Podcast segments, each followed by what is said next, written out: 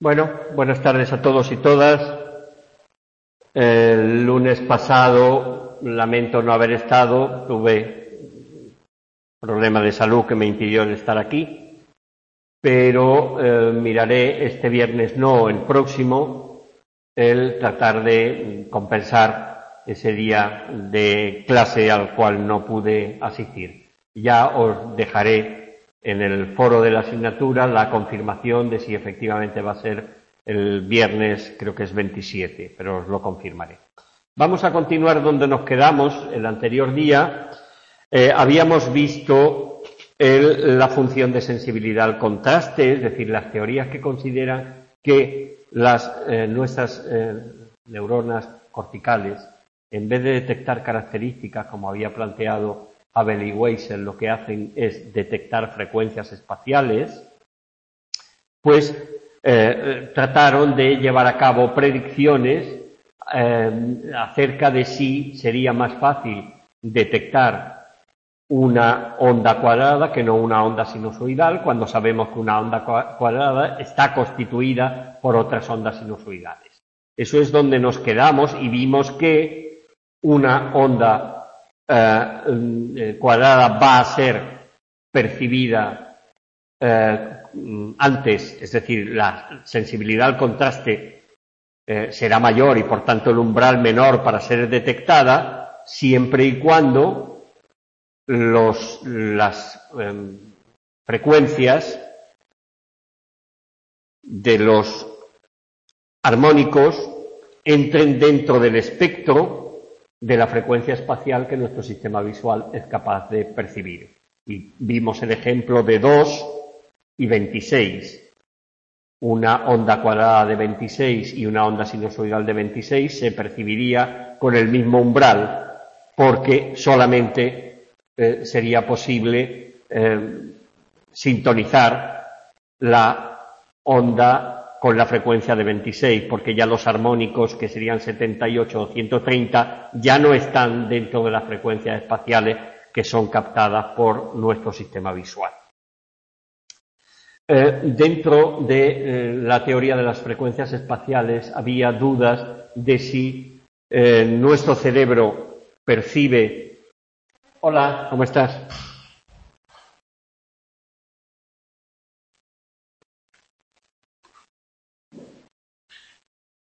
Había dudas de si nuestro cerebro percibe las frecuencias como un solo canal de detección de frecuencia o si percibe las frecuencias eh, a través de múltiples canales.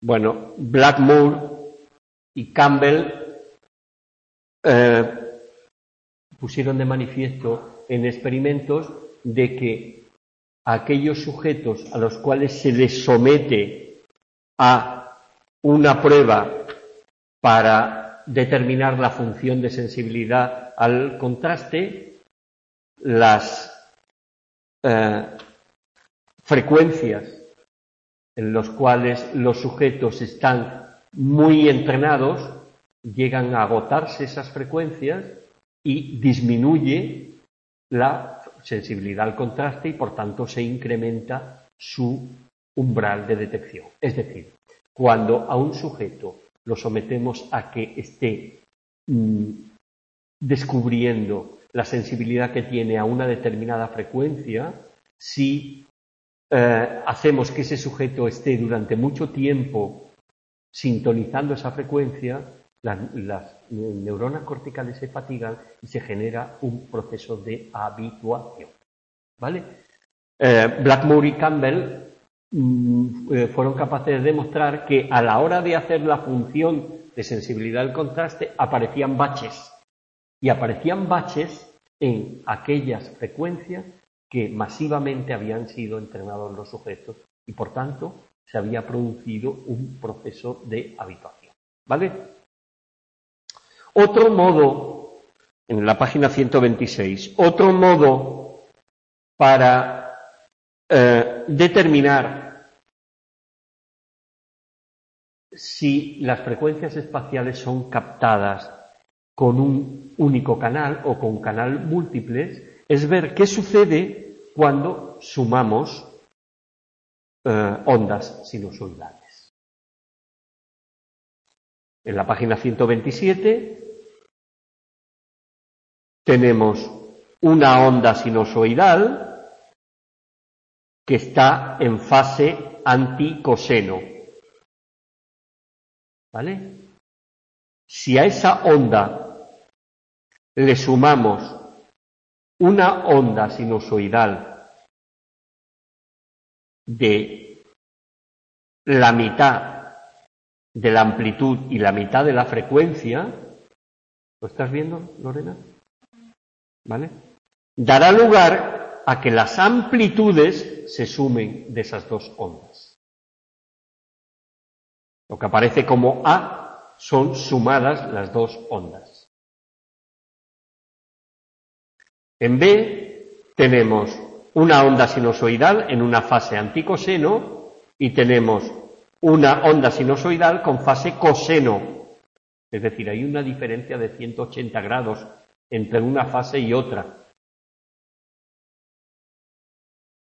La suma de dos ondas sinusoidales que tienen distinta fase supone que la amplitud se resta en vez de sumarse como sucedía. La hipótesis es, si nuestro sistema visual actúa como un detector único de frecuencias espaciales, el estímulo A sería más fácil de detectar porque hay mayor contraste. ¿Vale? Y el estímulo B sería más, es decir, su eh, detección exigiría un mayor umbral. Pero por el contrario, si nuestro sistema visual actuara como múltiples canales que detectan distintas frecuencias, el umbral para detectar ambos estímulos sería el mismo. Y eso es lo que se verificó experimentalmente. Por tanto, nuestro sistema visual está formado por múltiples filtros de frecuencias espaciales.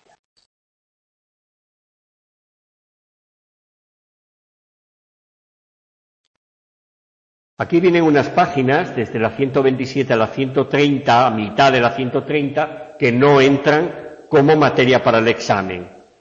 Pero sí el apartado, la aproximación computacional. ¿Vale? La aproximación computacional es la teoría de la percepción visual de David Marr, que ya vimos en la página 44 en el primer tema. ¿Vale? y David Mark considera que el procesamiento visual se lleva a cabo en tres estadios. Un primer estadio, una primera fase, que es el esbozo primario, después el esbozo 2 y medio D y el esbozo 3D. Eso explicamos por qué eran esos nombres. Ahora, eh, bueno, en los años 60 la psicología cognitiva añadió a esas etapas del procesamiento visual una cuarta etapa de categorización del estímulo, ¿vale? Mediante, eh, eh, es decir, mientras estas tres primeras etapas son etapas de procesamiento abajo, arriba, procesamiento dirigido por los estímulos, la cuarta fase es un tipo de procesamiento arriba, abajo, ¿vale? Yo Puedo categorizar un estímulo mm, si realmente he tenido experiencia con él y he almacenado en mi memoria mm, que ese estímulo es una pera o ese estímulo es una silla o ese estímulo es una mujer. ¿Vale? Bueno, dentro de la aproximación computacional aquí solamente se va a centrar en lo que es el esbozo primario, ¿vale? va a profundizar un poco más de lo que vimos en el tema 1.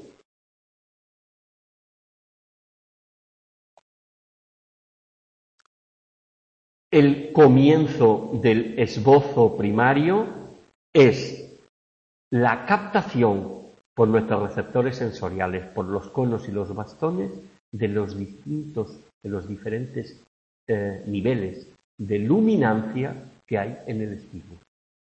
¿Vale? y eso dará lugar a una representación analógica basada en los niveles de luminancia. ¿Vale? Esa representación analógica se convierte en una representación simbólica, explícita, en la cual van a aparecer esas diferentes luminancias, van a dar lugar a cuatro características primitivas simbólicas fundamentales. Bordes, barras, terminaciones y manchas. Y además, los parámetros fundamentales de esas características primitivas, como son la posición, el tamaño, la orientación y el contraste. ¿Vale? Es decir, se empieza con una em, mm, determinación de los niveles de luminancia de que tiene el estímulo y esos niveles de luminancia se convierten en características, de un modo explícito, en las características primitivas de la imagen. Y son los bordes, las barras, las terminaciones y las manchas. Hola.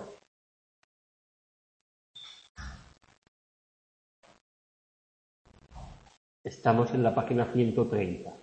¿Vale?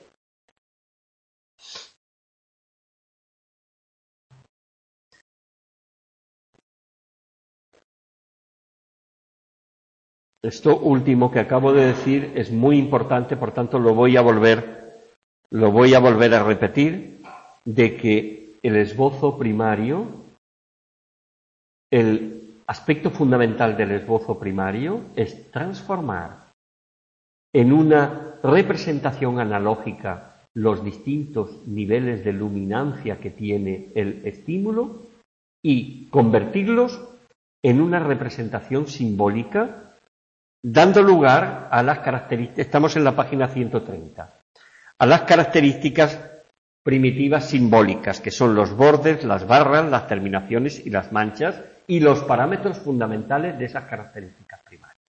¿Vale? El esbozo primario tiene dos fases. Uno, el esbozo primario bruto, que es el que lleva a cabo esa transformación de los niveles de luminancia en características simbólicas primitivas, como son los bordes, las barras, las terminaciones y las manchas, y el esbozo primario completo, que lo que hace es dotar a través de los principios de organización perceptual eh, cómo se organiza el estímulo dentro de la escena perceptual. Eh, de verdad es importante que tengáis claro que la función del esbozo primario bruto es dar lugar a una descripción de las luminancias para a partir de ahí generar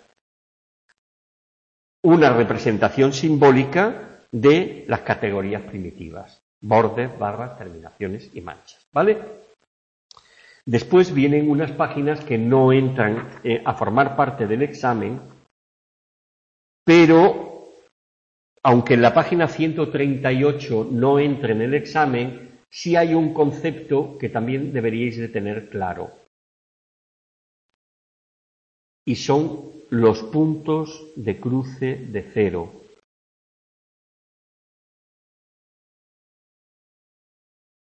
Para David Marr es el principal procedimiento mediante el cual nuestro sistema visual pasa de una representación continua de carácter analógico es decir, a nivel de luminancias, a una representación discreta de carácter simbólico, presentando esas características primitivas de líneas, bordes, terminaciones y manchas. Es decir, el procedimiento por el cual nuestro sistema visual lleva a cabo ese eh, trasvase desde una representación eh, analógica en base a la luminancia a una representación en base a características primitivas, la lleva a cabo los puntos de cruce de cero.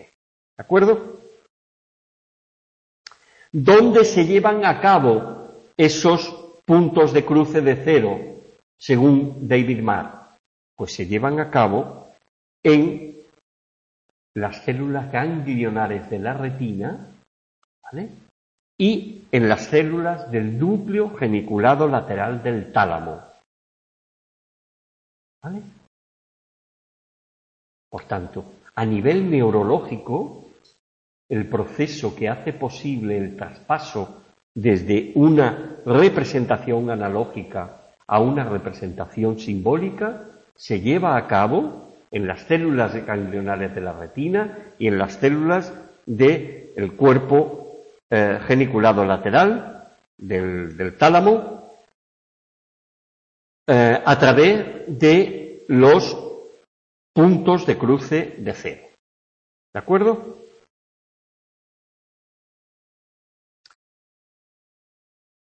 Vamos a hacer un poco de, conclusión de lo que hemos visto en este tema. Es decir, eh, sabéis que en 1900, bueno, sabéis que en 1850 aparece la teoría de la percepción clásica de Helford, en la cual planteó que la percepción era un proceso de construcción, ¿vale? En el cual nuestro sistema visual, a partir de características elementales de los estímulos, constituye el estímulo, ¿vale? Y eso se lleva a cabo, o eso se llevaba a cabo en base a un proceso de inferencia inconsciente. ¿Vale? La teoría de Helford fue aceptada por Boone, fue aceptada por la psicología de la época, hasta que en 1911 aparece la psicología de la Gestalt. ¿Vale? ¿Y os acordáis qué decía la psicología de la Gestalt? Que percibíamos que totalidades, no elementos, sino que percibíamos totalidades. ¿Vale? Eh, Haber y Weissel llevan a cabo unas investigaciones en la corteza visual de los gatos que le llevaron a que en 1981 obtuviera el premio Nobel de Fisiología, ambos, ¿no? Eh, y ellos dijeron que no percibimos totalidades, sino que lo que percibimos son características elementales de los estímulos, porque la corteza visual está y eso lo vimos el día anterior, está organizada en hipercolumnas que responden a determinadas orientaciones y determinadas características de los estímulos. ¿Vale? Muy bien. Eh, en los años 60, ya influidos por los planteamientos de un matemático francés, Fourier, se plantea de que los eh, el sistema visual no detecta características, sino lo que hace es estar sintonizada las células de nuestra corteza visual con determinadas frecuencias espaciales, considerando, según los planteamientos de Fourier, que cualquier objeto puede ser descompuesto en una serie de ondas sinusoidales. De modo que autores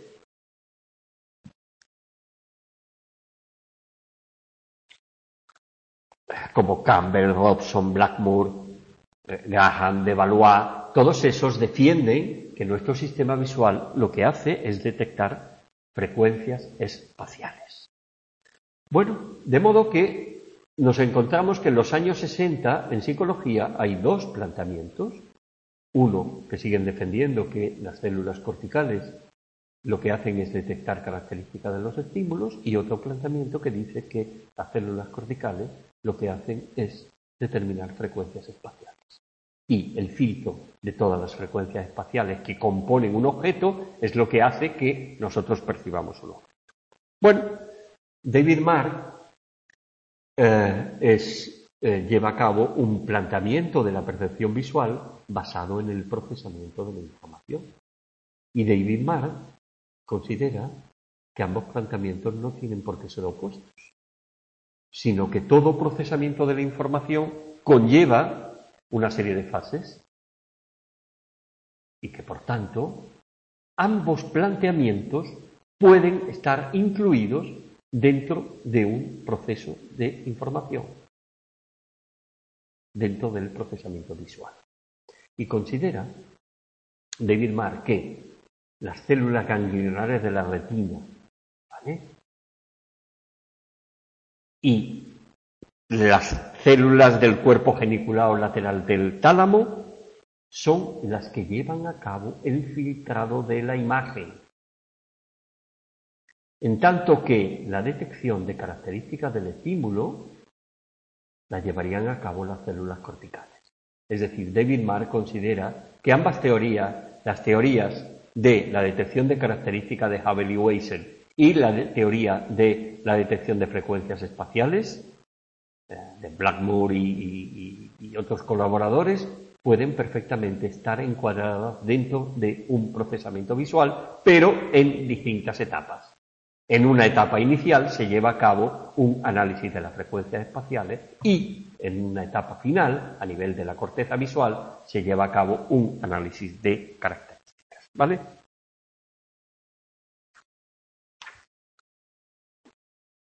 Bueno, vamos a iniciar el tema 4, que hace referencia al espacio tridimensional. Aquí, a la hora de explicar la distancia nos encontramos con un problema gravísimo y es que las imágenes que se proyectan en nuestra retina son imágenes bidimensionales. Nuestra retina es bidimensional y por tanto en nuestra retina no, las imágenes no tienen tridimensionalidad. Bueno, ¿cómo es posible que nosotros seamos capaces de percibir tridimensionalmente si en nuestra imagen eh, retiniana no existe tal tridimensional? A la hora de explicar la distancia, el espacio tridimensional, pues ha habido dos posiciones enfrentadas. La posición de la teoría constructivista, que surge desde Helmholtz y terminando en Bode y Titchener, que eh, considera que nuestro sistema visual hace uso de claves para poder conocer la distancia a la cual están los objetos. Y por otra parte tenemos los defensores de la percepción directa como Gibson, que dicen que no es necesario utilizar ninguna clave, sino que los estímulos ya nos informan adecuadamente de todas sus propiedades, incluyendo la distancia a la cual están. De modo que tenemos dos posiciones contrarias que veremos como al final de este tema hay autores que las hacen compatibles dentro de un sistema visual. Es decir, que eh, ambas posiciones pueden ser perfectamente aceptables. Bueno, la teoría constructivista dice, por tanto, que utilizamos claves para conocer la distancia, claves de profundidad. ¿Vale? Vamos a ir viendo esas claves. Las primeras claves monoculares, es decir, que son información que pueden ser proporcionadas por un solo ojo, es decir, alguna persona que le falte un ojo puede perfectamente captar esas claves, ¿vale? Y claves, además, estáticas, claves donde ni el objeto ni el observador se mueven, ¿vale? Y la primera de ellas tenemos claves oculares o claves fisiológicas. En otros tratados de eh, sobre percepción habla, de claves eh, fisiológicas. Aquí viene como claves oculares y la primera es la acomodación del cristalino. El cristalino es el foco que utiliza nuestro ojo para focalizar, para enfocar, ¿vale? Eh, cuando un estímulo está alejado, el cristalino está relajado, ¿vale? Y está totalmente plano, liso y plano. ¿Vale? A medida que un objeto se acerca a nosotros, nuestro cristalino, a través de los músculos ciliares, se curva, aumenta de grosor y se curva para focalizar mejor. ¿Vale? A esa eh, sensación propioceptiva de ver cómo nuestro cristalino se curva en función de la distancia a la cual está el objeto, constituye uno de los indicadores de profundidad que hay. Esta clave de profundidad solamente actúa a distancias muy cortas, es decir, dos y medio, tres metros, ¿vale? Y eh, esta clave la utilizamos mucho a la hora de hacer juicio sobre el tamaño de los objetos. Y una cosa importante de esta clave es que es una de las claves que nos permite dar información sobre la distancia absoluta de los objetos. no la distancia relativa. La mayoría de las claves nos dan información sobre la distancia relativa, la distancia del objeto en relación con otro objeto o con otra información. ¿Vale? Esa, eh, esta eh, clave de acomodación del crisalino nos proporciona una información sobre la distancia absoluta del objeto, si bien es verdad que solamente actúa a distancias cortas. ¿Vale? Dos y medio, tres metros, más no. Claves pictóricas. Se llaman así esas claves porque son las que utilizan los pintores a la hora de generarnos a nosotros sensación de profundidad en un cuadro. Hay que tener en, cuenta que cuando un pintor pinta un cuadro, lo pinta sobre una superficie bidimensional. Y él, el pintor, tiene que utilizar trucos para hacernos ver de que la imagen que está presentando tiene profundidad. Hay una tridimensionalidad. ¿Vale? Dentro de las claves pictóricas tenemos la perspectiva lineal y ya desde pequeños somos capaces de aprender que líneas paralelas, conforme van incrementando su distancia, se convierten en líneas convergentes, que van a converger en un punto que se denomina punto de fuga, que es donde convergen esas líneas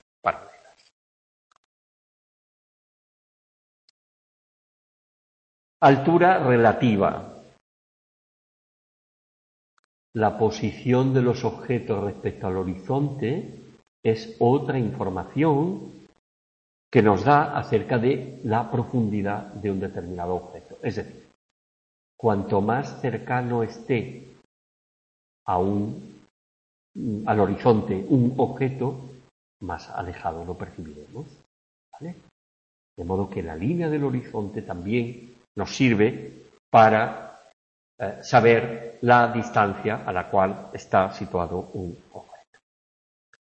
Perspectiva aérea. Esta clave hace referencia a cambios en el contraste y en el color que experimentan los objetos cuando incrementan la distancia. Cuando un objeto lo percibimos distante, ese objeto pierde contraste está más borroso. La primera clave, no viene en el texto, pero os lo comento. La primera clave de la visión que apareció la dio Berkeley en el siglo XVIII y era el grado de borrosidad de los objetos. Cuanto más alejado está un objeto, más borroso lo vemos y por tanto es menor el contraste de ese objeto. ¿no? Pero también hay cambios en el color conforme los objetos se van alejando de nuestro punto de visión, los objetos tienden a parecer más azules. Cuando un pintor quiere dar sensación de profundidad a determinadas casas que hay al fondo, las impregna de tonos azules con objeto de que percibamos que hay una mayor eh, profundidad. Bien es verdad que también va a depender ese tono azul de si es una salida del sol o una puesta de sol, porque ahí predominan los colores rojizos. Aquí nos explica que el hecho de que los objetos alejados nos parezcan más azules se debe a que las ondas electromagnéticas eh, cortas tienen mayor facilidad de dispersión en el ambiente. Y eso hace que nosotros miremos al firmamento y lo veamos azul. No es que el firmamento sea azul, sino que solamente percibimos con más facilidad las ondas cortas que han sido dispersadas en el ambiente. Tamaño relativo. Esta clave hace referencia a que Cuanto más cerca está un objeto al que estamos mirando, mayor será la imagen retiniana que proyecte. Es decir, la imagen en nuestra retina de un objeto será mayor cuanto más cercano estemos percibiendo ese objeto. ¿eh? Y cuanto más alejado, menor será la proyección en nuestra retina.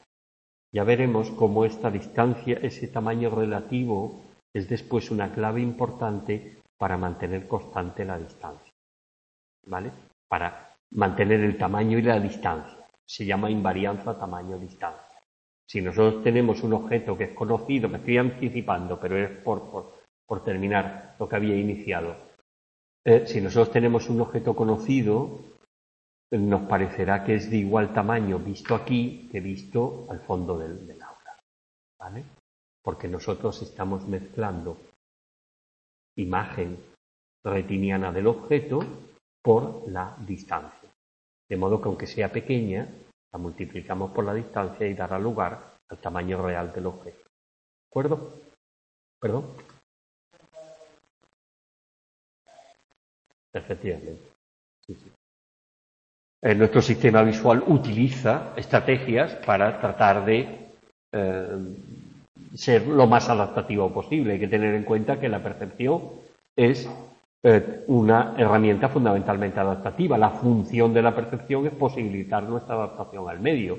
¿eh? Por tanto, lleva a cabo estrategias para que esa adaptación sea lo más efectiva posible. Es cierto que a veces la información sensorial nos lleva a engaño y aparecen ilusiones perceptuales, pero en la mayoría de las ocasiones la información que recibimos de nuestros órganos sensoriales es información adecuada y es información que nos posibilita esa adaptación.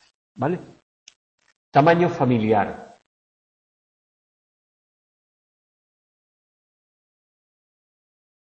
Cuando nosotros conocemos el tamaño de un objeto, podemos determinar también a qué distancia está, ¿eh? en función de lo que hablábamos antes, de que la imagen retiniana sea mayor o menor. Aquí, yo no sé si lo habéis visto por, televisión alguna vez, pero hay experimentos en los cuales se magnifican objetos y se presenta, por ejemplo, un lápiz Faber-Castell de su amarillo y negro de dos metros de altura, o una goma marca Milán de 80 por 80, ¿vale? Cuando los experimentadores magnifican el tamaño eh, familiar que nosotros tenemos de los objetos puede generar en nosotros bastante desconcierto y no ser capaces de determinar la distancia a la cual está un objeto. ¿eh? Porque si vemos una goma Milán que todavía vista a, a, a 50 metros nos parece una goma grande, mm, no nos encaja con la percepción que tenemos de una gomita de 5 centímetros de lado. Eh, gradiente de textura. Yo os sugeriría que más que gradiente de textura le llamarais, como le llama Gibson, gradiente de densidad de textura. Este, paradójicamente, es una clave que propone Gibson. Acordaos que Gibson es el defensor de que la percepción es directa que no hay ninguna construcción mental en nuestro sistema visual, sino que percibimos de un modo directo. ¿Vale? Bueno, pues a pesar de eso, Gibson presentó el gradiente de densidad de textura definiendo gradiente como todo cambio que se produce en un continuo. En este caso, lo que cambia es la densidad de la textura de un objeto. ¿Vale? De modo que cuanto más cercano esté un objeto, mayor será la densidad de textura de ese objeto. Eh, tú llevas una camiseta y llevas encima una chaquetilla. Esa chaquetilla tiene una textura, ¿verdad? Esa textura, si, eh, mm, si la percibimos cerca, nos parecerá que la textura es poco densa, si la vemos alejada, nos parecerá que es mucho más densa, que los puntos están más juntos. ¿Vale? ¿Entendéis lo de la densidad de textura? Para Gibson, el gradiente de densidad de textura es el principal, eh, la principal información que directamente los estímulos nos proporcionan sobre la distancia a la cual están. ¿Vale?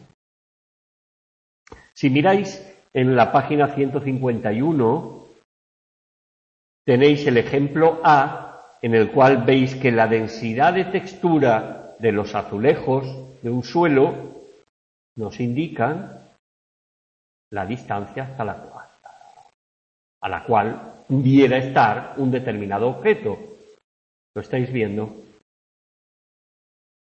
En el ejemplo B, el gradiente de densidad de textura, ¿de qué nos informa? De que hay un cambio de rasante. ¿Estás viendo? Y en el ejemplo C, el gradiente de densidad de textura nos informa de que hay un escalón. ¿Vale? Gibson considera que el principal indicador para medir la distancia a la cual está un objeto es el gradiente de densidad de textura. Sombreado y sombras. El sombreado incide sobre un objeto y las sombras son producidas por los objetos. Llamamos sombreado a los cambios en el patrón de luminancia que incide sobre un objeto, sobre una superficie. El sombreado puede ser especular, que es el sombreado propio de las superficies brillantes, y ese sombreado va a depender de la posición del observador y de la dirección de la iluminación. Y hay otro sombreado, que es el sombreado difuso o lambertiano, que es el propio de las superficies mates y cuya reflectancia es igual en todas las superficies. Es decir, un objeto mate incide la luz y dará sombras de un modo uniforme. ¿Vale? Además, aquí nos dice que el sombreado sirve como un potente indicador para ver aspectos volumétricos de las formas, para ver formas que sean cóncavas o sean convexas. ¿Vale? Yo no sé si vosotros lo veis en la figura 4.4, a mí me cuesta mucho esfuerzo ver los círculos de arriba como convexos y los de abajo como cóncavos. No sé. ¿Tú qué dices, Lorena?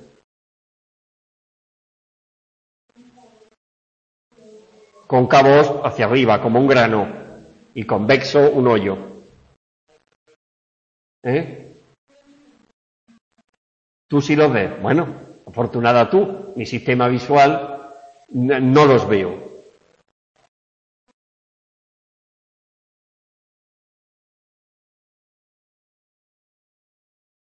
Sí los veo, pero de modo inverso, en la máscara. ¿Por qué no te sientas al lado? ¿Cuál es tu nombre?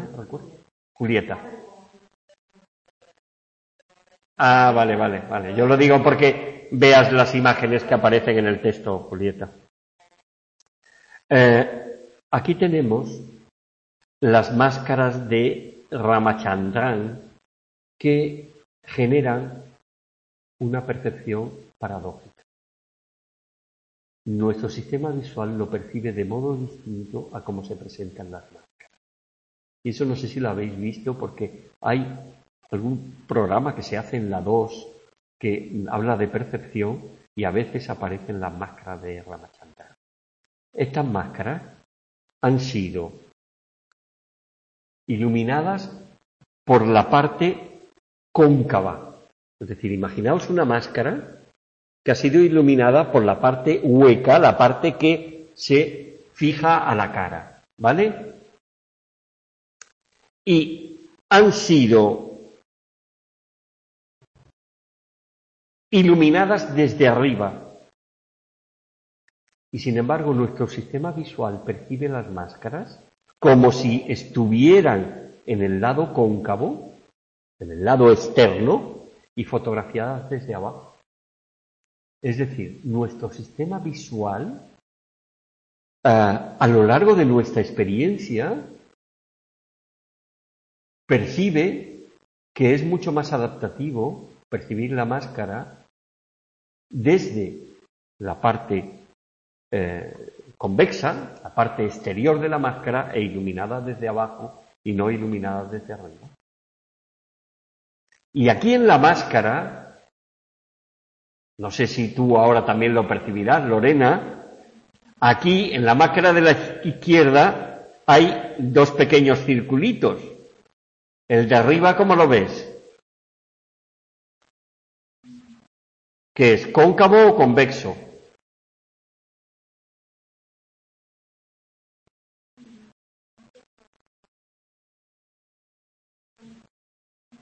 Tú lo ves cóncavo. ¿Y Julieta? Y el de... O sea, el, de la izquierda lo ves cóncavo. ¿Y el de la derecha?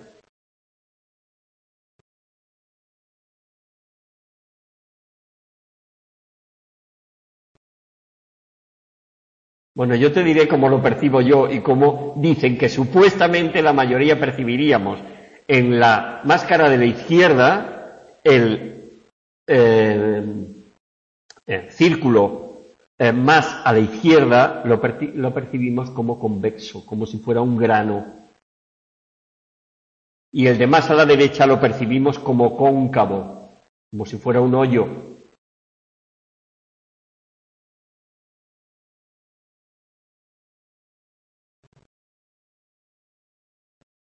Una cosa interesante, lo digo por si apareciera en un examen, en la máscara de Ramachandran se invierte los sombreados. Hemos visto en la figura 4.4 que cuando la luz da en la parte superior se perciben como convexos y cuando da en la parte inferior como cóncavos. ¿Vale? En la, en la de el más a la izquierda está iluminado por abajo, sin embargo lo percibimos como convexo y no como cóncavo. Y el de arriba está iluminado, el de la derecha, más a la derecha, está iluminado desde arriba y lo percibimos como cóncavo, como un hoyo. Bueno, quedaros con eso, que en la cámara de en, en las máscaras de Ramachandran no solamente se produce una percepción paradójica, de estar percibiendo una, una máscara que ha sido iluminada en su interior, ¿vale? Por la parte cóncava y iluminada desde arriba y nuestro sistema visual lo percibe por la parte eh, convexa, por la parte externa e iluminada desde abajo. Y que los eh, estímulos volumétricos son percibidos de modo distinto a cómo deberían de ser percibidos. ¿Vale? Quedaros con eso. Sombra. Sombra es una zona a la escena en la cual no llega la iluminación porque ha sido bloqueada. ¿Vale? Las sombras que acompañan al objeto se considera que los objetos están en la misma superficie donde se está proyectando la sombra. Si las sombras se separan de los objetos, es porque los objetos no están a la misma altura de la superficie. ¿Estáis viendo? En la imagen, la figura 4.6, en la primera, las cuatro bolas están en la superficie, están en el suelo, y en las otras, una está en el suelo, pero van ascendiendo las otras por la proyección de las sombras.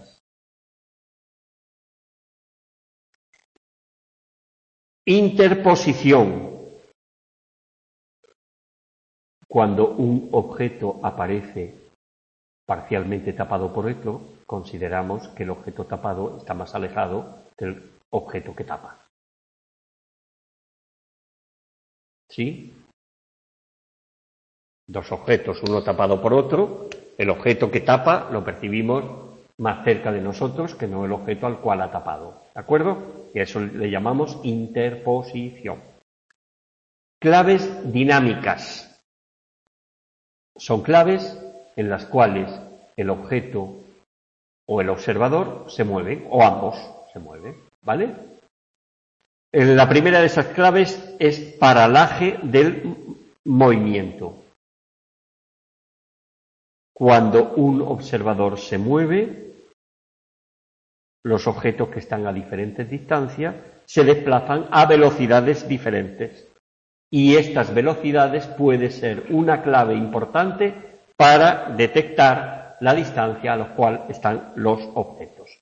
Aquí en el texto, en la página 155, os propone que vosotros mismos eh, llevéis a cabo esa experiencia del paralaje y os dice que cojáis vuestros pulgares a diferentes distancias y los pongáis en un punto de fijación, ¿vale? Dos pulgares a diferentes distancias mirando a ti, ¿vale? Si yo muevo la cabeza hacia un lado y hacia otro, este dedo pulgar que está más cerca de mí se mueve más rápido y a mayor velocidad que no este que está más cerca. ¿Vale? Eso es paralaje del movimiento. ¿De acuerdo? Flujo óptico. Esta es una eh, clave eh, proporcionada también por Gibson, al igual que el gradiente de densidad de textura. James Gibson dice que cuando un observador se mueve, genera un flujo óptico que es distinto dependiendo del nivel de movimiento que lleve a cabo el observador. Es decir, si un observador está corriendo en zigzag, imaginaos una avenida peatonal donde haya árboles a cada lado y haya posibilidad de ir corriendo en zigzag. Ese observador generará un flujo óptico en forma de zigzag. Imaginaos que un observador está dando volteretas. Su flujo óptico será circular. ¿Vale?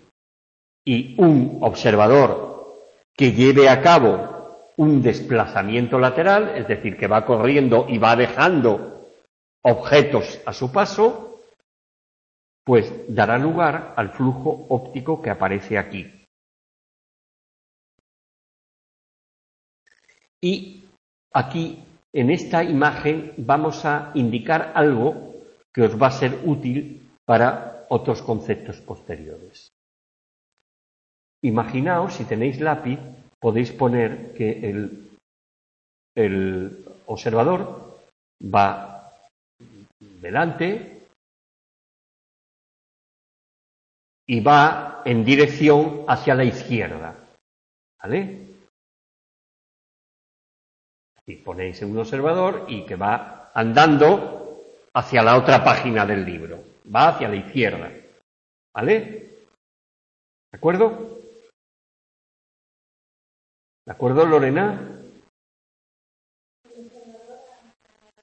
No, no, no, no, el observador va hacia la izquierda.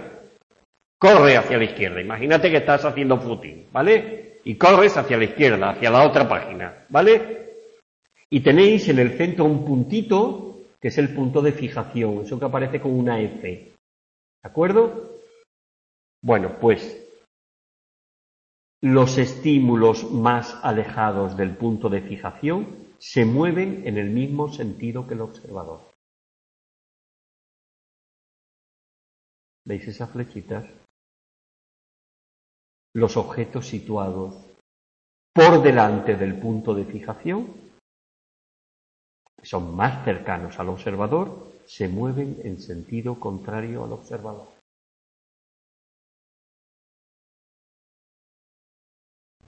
Acuerdo? Bueno, eso está verificado experimentalmente que sucede así, ¿vale? Quedaros con esa idea, los estímulos situados más allá del punto de fijación se mueven en el mismo sentido que el observador y los que están más cercanos del punto de fijación y por tanto más cercanos al observador se mueven en dirección contraria al movimiento del observador. Y eso es parecido a lo que hemos hablado antes del paralaje del movimiento. Gibson, además, vamos a mirar la página 221.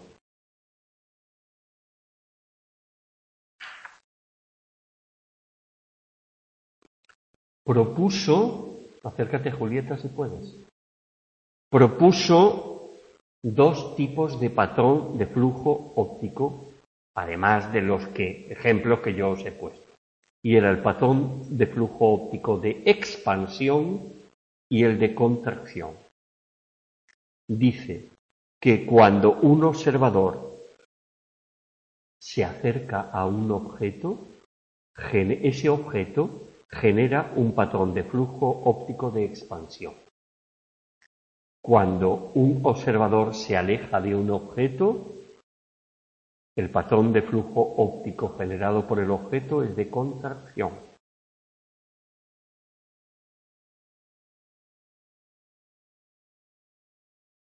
¿Vale?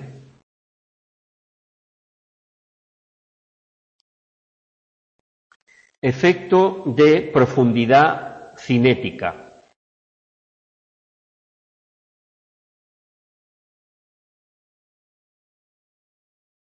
Esta clave nos dice que objetos en movimiento pueden darnos información acerca de la profundidad a la cual está el objeto, pero objetos estáticos no. Aquí tenéis el efecto de profundidad cinética que fue descubierto por Wallach y O'Connell en 1953, en el cual lo que hacían era poner al observador delante de él una pantalla, delante de la pantalla un objeto y detrás del objeto una luz. ¿Lo estáis viendo? Bueno, cuando esa luz iluminaba ese objeto, que veis que es una T, ¿vale? Si esa T era estática, el sujeto no era capaz de determinar la distancia, es decir, no era capaz de conocer la profundidad, se veía como un estímulo estático, sin profundidad, como un estímulo bidimensional. Sin embargo, cuando ese estímulo bidimensional era colocado sobre una peana que daba vueltas, los sujetos percibían que no era una T bidimensional, sino que era una T tridimensional. De modo que con las vueltas, el, uno de los eh, trazos de la T se acercaba más al observador o se alejaba más en función de cómo diera la vuelta. ¿Vale? Mm, os tiene que quedar claro el concepto. ¿eh? Cuando el estímulo es estático se percibe de modo bidimensional, cuando el estímulo gira sobre su eje es percibido por el sujeto como tridimensional, es decir, tiene profundidad. Y a ese efecto se denomina efecto de profundidad cinética. Y aquí nos dice que eso es también producido por el efecto adaptativo de la visión. ¿Vale? De modo que cuando percibimos el objeto que da vuelta, lo percibimos que tiene profundidad y cuando lo percibimos estático consideramos que es una figura bidimensional. ¿De acuerdo? Venga, nos quedamos aquí en la página 159 con claves binoculares, que son claves eh, generadas por la información que nos proporciona cada uno de nuestros ojos. ¿Vale? No es una clave eh, eh, solamente unicular, sino binocular de los dos ojos. ¿Vale?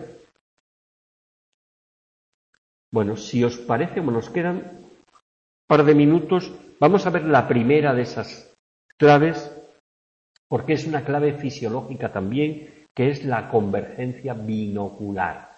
Cuando nosotros percibimos un objeto, le decimos a nuestros músculos orbitales de las órbitas de los ojos que confluyan hacia ese, objeto que tratamos de percibir. No hacemos que un ojo vaya para, mire a un lado y otro ojo al otro, ¿verdad? Sino que hacemos que ambos eh, globos oculares confluyan en el objeto que estamos percibiendo. ¿De acuerdo? A eso se denomina convergencia binocular. Y a la línea imaginaria producida por las dos líneas que salen de cada uno de nuestros ojos y convergen en el objeto que estamos percibiendo, se denomina ángulo de convergencia. ¿Vale? Cuando el objeto está cercano, el ángulo de convergencia es grande.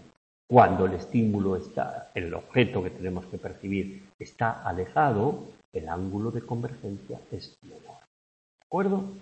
Por tanto, la información proporcionada por nuestros ojos respecto al ángulo de convergencia es otra clave fisiológica que al igual que la acomodación del cristalino nos proporcionan información sobre la distancia de los ojos. esta clave de acomoda, de convergencia binocular, de, de, hacer que los dos ojos confluyan en el objeto que estamos percibiendo, actúa de un modo simultáneo con la acomodación del cristalino.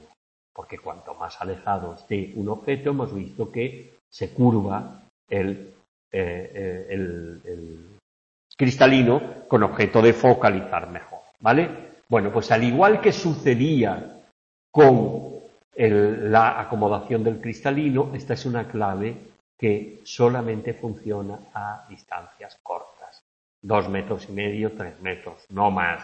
Y al igual que sucedía con la acomodación del cristalino, eh, nos proporciona información sobre la distancia absoluta en la cual está un objeto, ¿vale? Y no como otras claves que nos proporciona información sobre la distancia relativa. ¿Vale? Nos hemos quedado en la página 161 y el próximo lunes continuaremos por esa página. ¿De acuerdo? Dado que el lunes pasado yo no pude estar por problemas de salud, este viernes no, pero el viernes siguiente, creo que es día 27, no obstante os lo confirmaré en el foro de la asignatura, ¿eh? haremos una eh, clase especial para tratar de compensaros el día el lunes pasado que no pude así. ¿De acuerdo? Pero yo os lo confirmaré. Sí, sí, sí. Eh, a la misma hora, pero en vez de ser un lunes sería el viernes. ¿De acuerdo? Pues venga, nos vemos el lunes próximo.